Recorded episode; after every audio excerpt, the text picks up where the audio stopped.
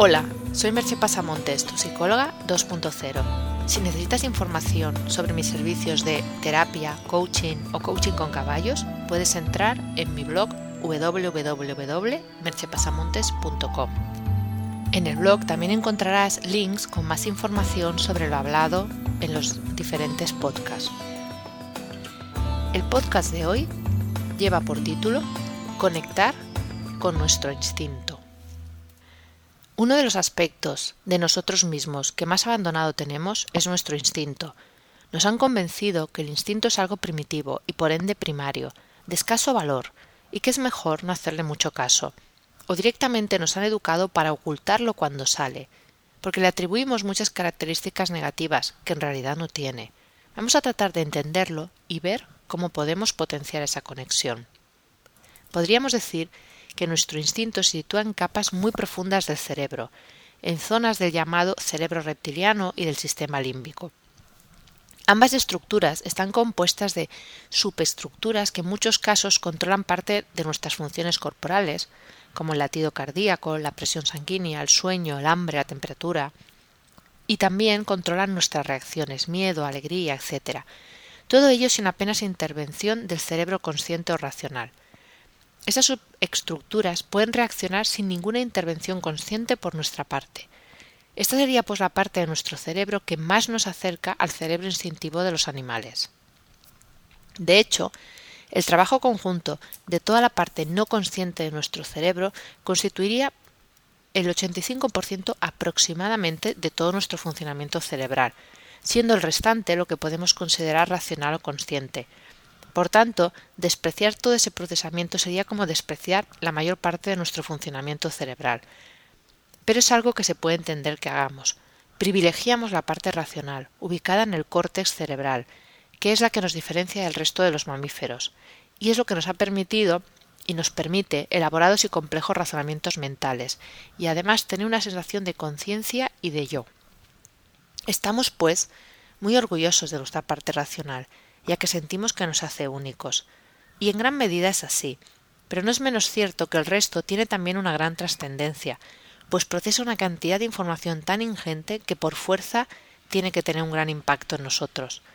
La intuición, además, surge de esa parte inconsciente y muchas veces es más acertada que cualquier racionamiento a posteriori. Aunque nuestro cerebro racional se resista, y estaréis de acuerdo conmigo que lo hace, a confiar en la intuición.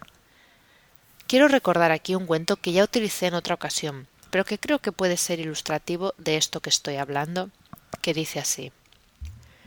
Al atacar a un rebaño, una tigresa dio a luz y poco después murió. El cachorro creció entre las ovejas y llegó él mismo a tomarse por una de ellas, y como una oveja llegó a ser considerado y tratado por el rebaño. Era sumamente apacible, pacía y balaba, ignorando por completo su verdadera naturaleza. Así transcurrieron algunos años. Un día llegó un tigre hasta el rebaño y lo atacó. Se quedó estupefacto cuando comprobó que entre las ovejas había un tigre que se comportaba como una oveja más. No pudo por menos que decirle Oye, ¿por qué te comportas como una oveja si tú eres un tigre? Pero el tigre oveja való asustado. Entonces el tigre lo condujo ante un lago y le mostró su propia imagen. Pero el tigre oveja seguía creyéndose una oveja, hasta tal punto que cuando el tigre recién llegado le dio un trozo de carne, ni siquiera quiso probarla. Pruébala, le ordenó el tigre. Asustado, sin dejar de balar, el tigre oveja probó la carne. En ese momento, la carne cruda desató sus instintos de tigre y reconoció de golpe su verdadera y propia naturaleza. En otros podcasts ya he hecho sugerencias de cómo ser más intuitivos, pero hoy os voy a contar uno de los modos que utilizo yo para conectar más con mi instinto, que es a través de los caballos. Los caballos son animales básicamente instintivos.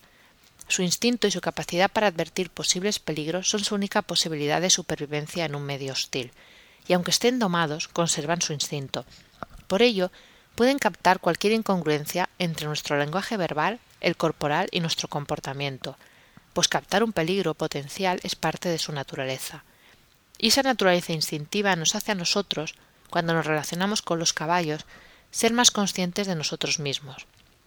Darnos cuenta de todo eso que está en nuestra parte menos racional, más instintiva, y que también forma parte de nosotros aunque no seamos conscientes de ello.